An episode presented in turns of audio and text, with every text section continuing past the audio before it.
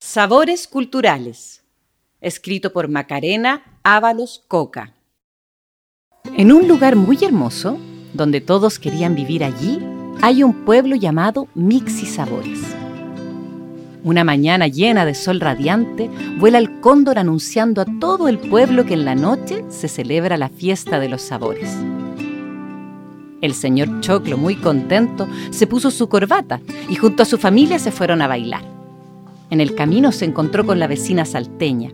Iba a casa a prepararse para el evento. Era su primer año en el pueblo.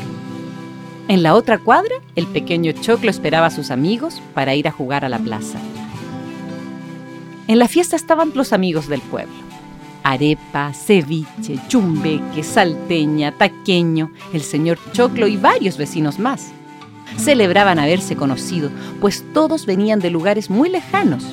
Bailaban cumbia, salsa, guaino, cueca y cuánto baile se tocaba. Todo iba de maravilla, pero de pronto se miraban asustados al ver moverse las cosas. Cada vez más fuerte empezó a caer el techo, los vidrios. Chumbeque gritó, ¡Terremoto! Todos se ubicaron en lugares seguros. Cuando paró el movimiento, la señora salteña dijo. ¡Vamos a ver a los niños que están jugando en la plaza!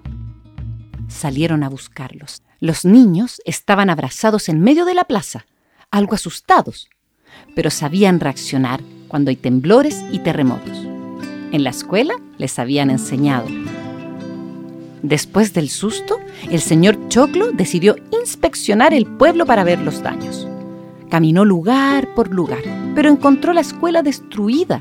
Se cayó la pared y el techo de algunas salas. Rápidamente se organizó una reunión para reparar la escuela dañada por el terremoto. Chumbeque dijo que sabía carpintería.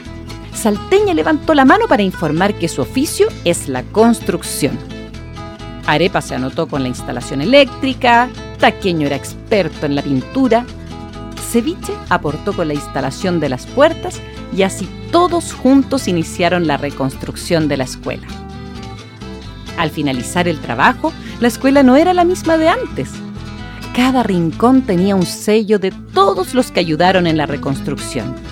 Tenía sabores y olores muy ricos, únicos en toda la región de Tarapacá. Quienes entran se sienten en casa. El día de la inauguración, Arepa, ceviche, chumbeque, salteña, taqueño, el señor Choclo estaban felices. La suma de sus sabores hace un pueblo más sabroso.